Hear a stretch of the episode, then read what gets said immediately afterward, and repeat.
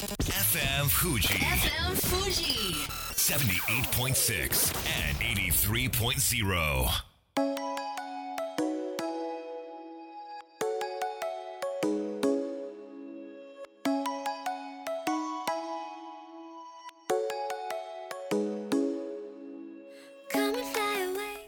月曜夜のひとときいかがお過ごしでしょうか？この番組「みんなのラジオは」自分の故郷を盛り上げたい誰かの役に立ちたいぜひ知ってほしい聞いてほしいそんなたくさんの思いを発信していく番組です。本日で第211回の放送。東京代々木のスタジオビビットより生放送でお届けしてまいります。昨日は選挙の日でございました。私の住まいは東京7区で立憲民主党の長妻昭さんが当選されていましたけれども自分が行けばやはり結果は気になるものです。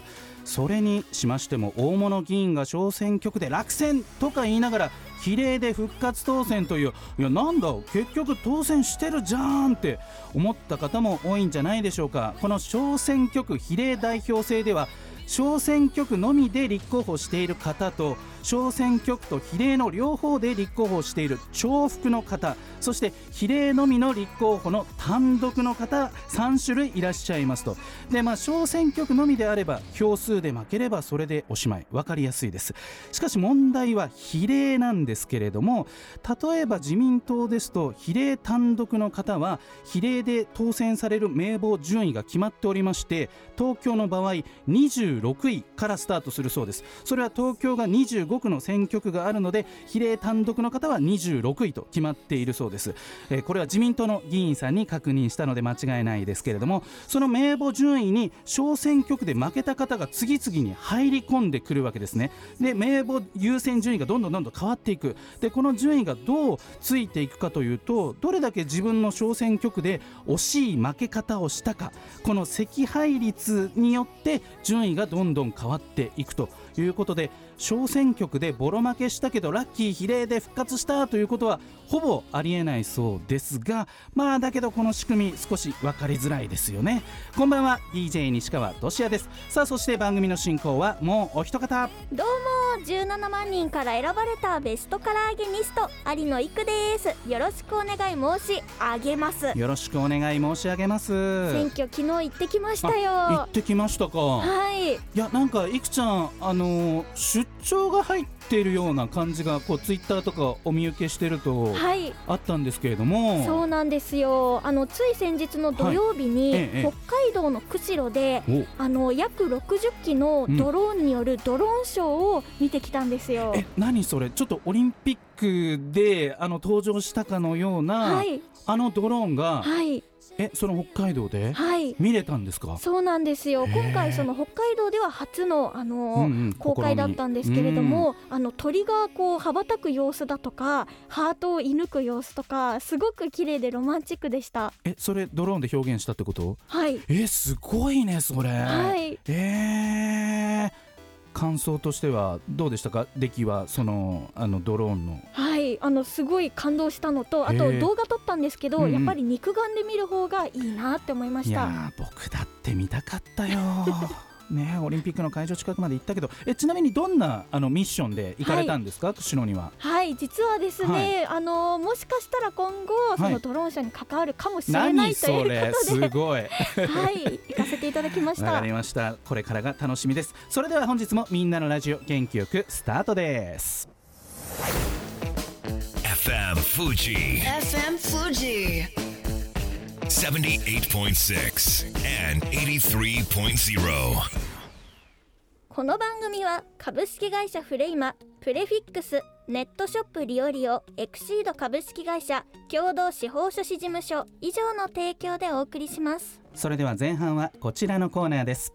組織課題の見える化メガネこのコーナーでは組織や職場にあるさまざまな課題悩みの解決に役立つ書籍やものの見方考え方について紹介していきますバランスとグロースコンサルティング株式会社代表取締役松田栄一さんですよろしくお願いしますよろしくお願いします。えーでは自己紹介をお願いいたします、はい、東京銀座で、えーエグゼクティブコーチング、チームビルディング、えーそれから幹部育成の研修など、えーやっている、えーバランスとグロスの松田です。はい増田さんいよいよ2021年も残り2ヶ月です、はい。このコンサル業界あの繁忙期なんですか？この年末っていうのは。今年この数年半大繁忙期なんですよ。そうなんだ。それに加えて人事系我々人事組織系は、はい。えー、と秋研修大、まあ、うん。繁忙期なのではい。大体いつもこの年この最後の四半期はきついですね。忙しい中、は毎月ありがとうございます。さあ今日はどんなテーマでいきましょうか？今日は文化の違いを乗り越えるをテーマにいきたいと思います。文化の違いを乗り越える。これ文化の違いビジネスですとどんな場面で発生しますか？例えば、例えば一番大きいのはですねうん、企業と企業が合併する時とか。あー。そして部門の中でもその製造部門と営業部門と研究部門と違う文化を持ってますのでうん。ここが協力し合わないといけないような時にはこういう問題は結構発生しますうね。んあのちょっと調べてみたんですけれども、M&A ですよねいわゆる。これ2019年までのデータなんですけれどももう4000件を超えているそうです。はい。えこれ結構僕的には驚きなんですけれどももうこれぐらいの数字になってきてるんですね、そうですね、うん、まだまだ増えるんじゃないでしょうか。あまだまだ増える。その要因は何だと思いますか？一つははい、企業環境が激しくこう変わっていく中で、うん。そこにあ合わせていくって大変なんですよ。合わせられる会社と合わせられない会社でどうせ業績開いてきますよね。そうするとあの開いちゃった下の方の会社たちがこのままでは淘汰されてしまうとはい。思うと弱小連合が組んでもうちょっと大きくなって、うん。えー、ともう少し生き残ろうっていうふうにするパターンと、はい。あとは社長が高齢化した時に社員で次継ぐ人がいないと、この場合結構大きいですね後継者問題と。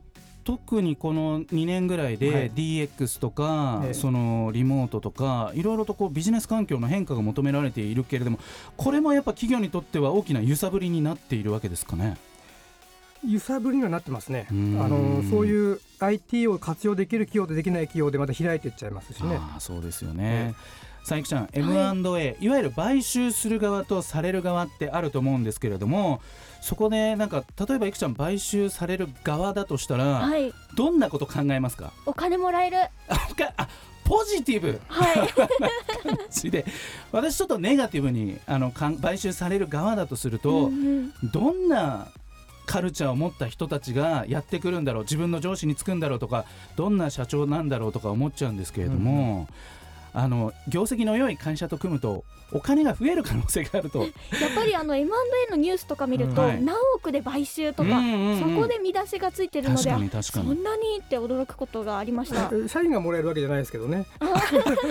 やはりそこは 社員のお給料がすぐ跳ね上がるわけではない。ままず普通はない。あないとないですし、うんうんリストラとしてあの、はい人が減る可能性の方が大きいですよね。そっか人員整理もありえるということで、やっぱ買収される側心理的にはちょっと穏やかじゃないですよね。どうでしょう。さっきあの、はい不安をおっしゃってましたし、うん期待を言ってましたよね。そうですね確かに両方あるって思わないと。両方ある。だって前の社長が良かったと限らないですから、確かに買収される方。うんうん。この機にもしかしたらわ悪いカルチャーを一掃してうん。もっとよいい文化で働けるんじゃないかとかっていう希望もあるかもしれませんよそっね。かそっか。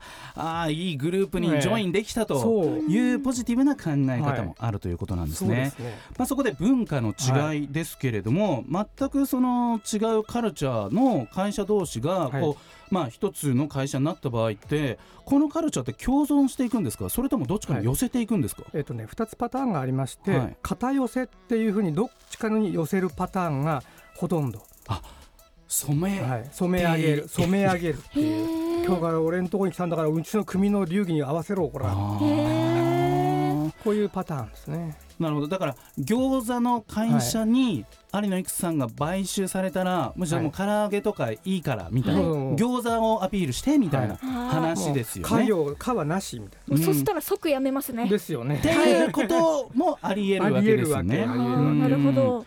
だからその買収したってことははい。その買収した理由魅力があってはい。買収してるわけだから、これなんかあの優秀な社員とかがいるわけですよねいるはずですよね、うんうん、その人たちに辞められたら困りますよね。意味ないですよね。う、ん、はいとするとどんなアプローチを心がけていったらいいですか、本当は買収する前の、はい。えっと、ポストマージャーインテグレーションが買収後なんですけど、うん。プレマージャーの時に幹部たちがお互いの会社の幹部がしっかりとねあのストラテジーを考えなきゃいけないんですよね。こういう戦略でっていうのは多分株価をつけるときに決めてるんですけど、はい。どうやって統合していくかっていう戦略はなんかないんですよ。あーチープなん。だからそこを絶対どっちの社員も期待と不満不安が両方あるから、うん。そのいい方が出るようにどうやって合わせていくんだろうねだ誰を巻き込んで、うん。えーその中核となってあの支えてもらおうかねとかっていうことちゃんと考えシナリオを考えなきゃいけないですようね。んそうですね。れがうまいのが日本電産のやっぱ長森さんとか M&A いっぱいやってる人とかは、うん。あのぜ世界で言うと GE っていうグループが M&A いっぱいやってきましたけど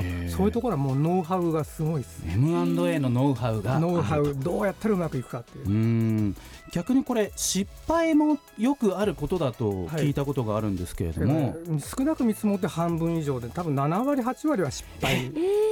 そうなんでですね。特にあの株価、ね、あの決めて買収するわけですよね、うん、その時って大体買収シナジーとかって言うんですよ。1たす1が3になる絵を描くんですけど確かに確かに。ほとんど見たことないと。あシナジーとはは幻想である。8割か9割方と言われてますのでうん。そうすると何するかというとコスト削減。こっちは確実じゃない。あー。そうですね。分かりやすく削減できてしまうといったところで、あの松田さんこういった文化の違いなどにも、あのアプローチしていくんですか？バ我。々はその、はい、あの両側のいいとこ取って作ろうみたいなのジョイントベンチャーみたいなのもありますのでうん。その時はやっぱ経営陣たちがお互いにね様子見で真摯であのいい人ぶるわけですよ。絶対そう絶対そう。ところがこっちはなんか獰猛系の会社でこっちはなんかおおなんかおまったり系だと本当はねいろいろコンフリクトがあるんですよ。それをちゃんと出していいチームにするために経営統合する時とかへー。あとはミドルの人たちをちゃんと、うん。あのこれからのビヘイビアちゃんと取ってくださいっていう幹部研修をやっていくとかね、うん。そういう統合はだいぶやりますね。あービヘイビア振る舞い、はいということですね。振る舞い。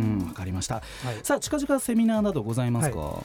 えー、と M&A に限らずそういう組織のいろんなこう融合するためのノウハウをお伝えする組織開発コンサルタント養成講座の無料セミナーがはい11月に2回やりますのと、うんえーコーチングのセミ無料セミナーも11月に2回やります、はい。えーバランスとグロース松田でホームページを検索していただければ情報が載っていますので、よろしくお願いいたしますぜひチェックお願いいたします。松田栄一さんでした。ありがとうございました。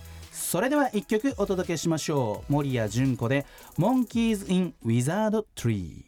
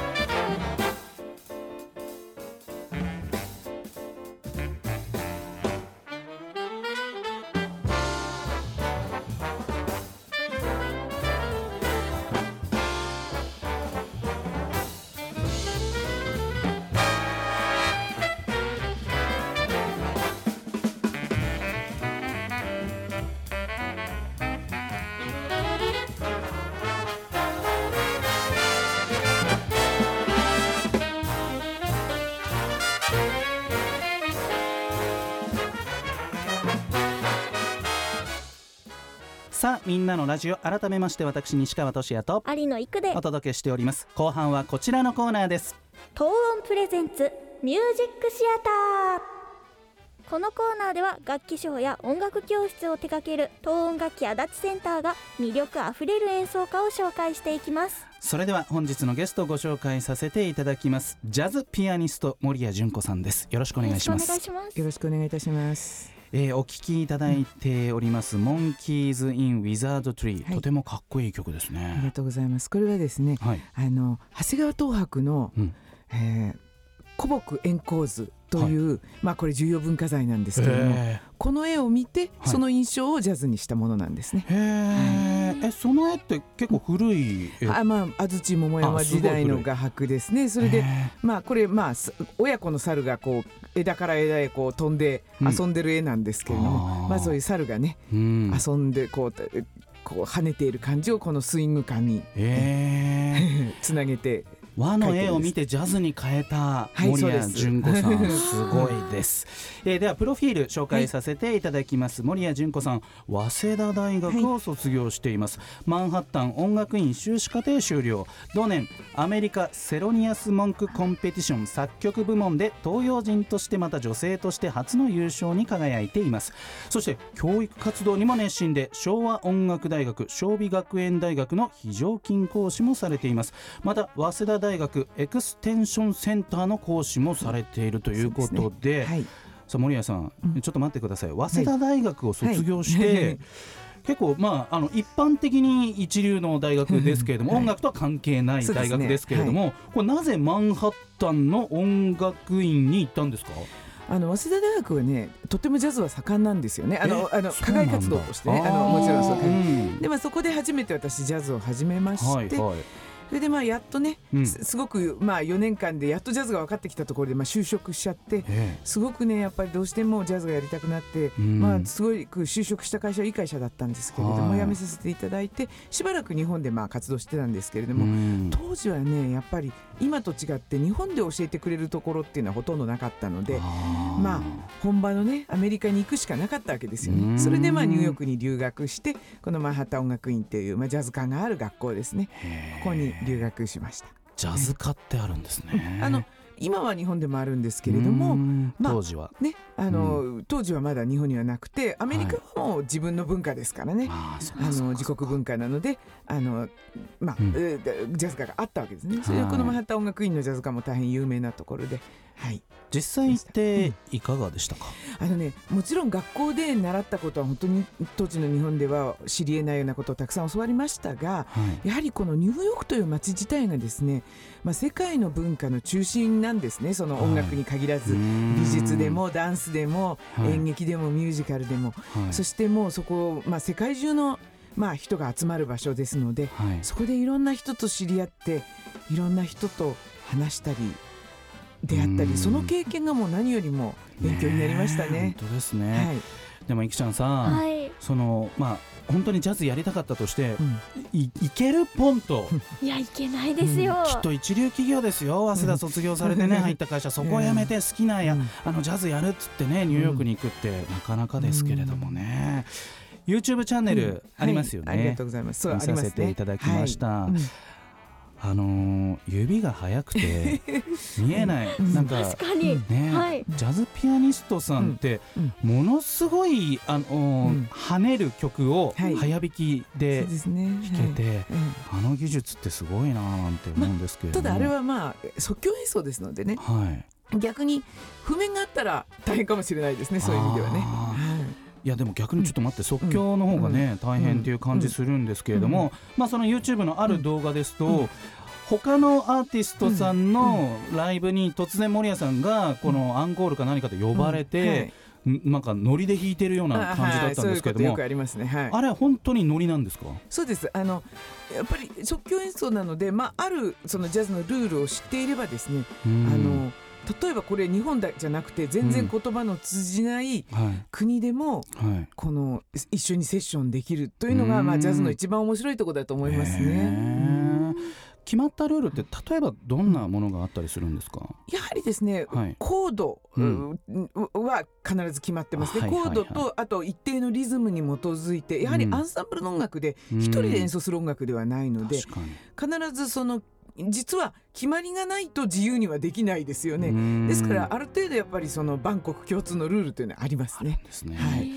私いつもジャズのそのセッション見てて思うのが、えいつ終わるんだろうっていうか終わり方ってみんな分かってんのかなって、はい。なんか。これもねやはりね、はちゃんとルールがああるんですね。ここでこここがこう終わりなんですよっていうところがあるんですけれども、うん。それもやっぱりあの、まあ、ジャズをやっている人にはまあ分かるものなんですけれどもね。ね。やっぱりその辺やっぱある程度ね分かってきて、ね。はいあの見るとお客さん側も面白いかもしれないですね。全く分からなくても全然面白いんですけれども、うんまあそうだと分かるとちはい。ょっと分かるとすごい楽しいですね。ねそうですよね。はい。さあ守屋純子さん告知があればぜひお願いいたします。そうですね。あのまあえっと今月ですけれども、えー渋谷公園通りにあります、これねもう50年ぐらい続くもうあの本当の老舗なんですけれども、ね。ジャズクラブのボディーソウル。ここで私の6人編成の守屋純子セクステットを11月26日金曜日の夜に行います、はい。そしてまあ来年になるんですけれど私、あのあのビッグバンド17人編成の森谷純子オーケストラっていうのも持ってまして、うん。これのリサイタルを2月18日金曜日に、えー渋谷の桜ホール、まあ、たまたまこれも渋谷なんですけれども、はいはいはい。桜ホールで行います。うん。詳細はですね、はい。あの私のホームページにいろいろ書いてますので、まあ、森谷純子で検索していただくとホームページ出てきますのでぜひねジャズはやっぱりね本当に一番大事なのはえーその即興演奏でということで、うん。あの同じことは二度できないのでね。やはり、まあ、ライブなんですよね、うん。一番の醍醐味は。はいぜひ検索の上足を運んでい。ただければと思います、よろしくお願いいたします。そんな森谷さんは学生のね、はい。皆さんにも、はい。あの教えていますけれども、これはどんな思いであの更新の指導に当たっているんですか、やはりですねあの今も申し上げました通りジャズができるということは、うん。一つのまあアメリカの例えば英語とか日本語とかフランス語とかいうものとは違う一つの世界で通用する言語を持つということなんですね。即興演奏ができるということは。んこれはピアノに限らずどんな楽器でも。はい、なので、まあ、プロになるならないと関係なくうん。一生の財産となりますのではい、その一生その世界の人とコミュニケートできるこのジャズという言語を、まあ、4年間で学んでほしいなという気持ちであーそんな思いはい大学で教えています。りくちゃんなんか森谷純子さんに聞いてみたいことありますか、あのジャズ科ってうん。どういうの勉強するんですか、あー。そうですねみんな即興で入ってやるいやとかさすがにねあの入ってきたとでもね今ね本当今の子って入ってきた時からもう中学高校でやってますっていう子もいるんですけどでも私もそうですけれども大学からでも十分始められます。あの作曲演奏って言うと難しいようなんですけれどうも程度その今言ったようなルールを知っていればあの、まあ、ある程度までねみんながその上原ひろみになれるわけじゃないですけれども、あのはい。ある程度まではあのできるようになりますよ。へまあ基礎はあった上で、まあジャズにこう移行していく上で、まあ、うん。そこに学びがあったりすはい、るとあのその基礎をまあ教えるのが、ねうん、学校学校だと思います。ね。わ、はい。かりました、えーそろそろ時間がやってきました。はい。では森谷純子さん、最後にリスナーの皆さんにメッセージをお願いいたします。そうですねあの今も申し上げましたけれどもジャズってやっぱり即興演奏なので、うんお客様も即興でなんですよねその一員なんですよね。はいはいお客様の反応というのもとても大事なのでとにかくこう生のねライブというのをライブハウスとかホールでぜひ聴いていただきたいと思います。ジャズピアニスト森谷純子さんでした。ありがとうございましたどうもた。ありがとうございました。それでは素敵な一週間をまた来週。この番組は有限会社東音楽器足立センター柴田ホーム会計事務所バランスとグロースコンサルティング株式会社ドテライド以上の提供でお送りしました。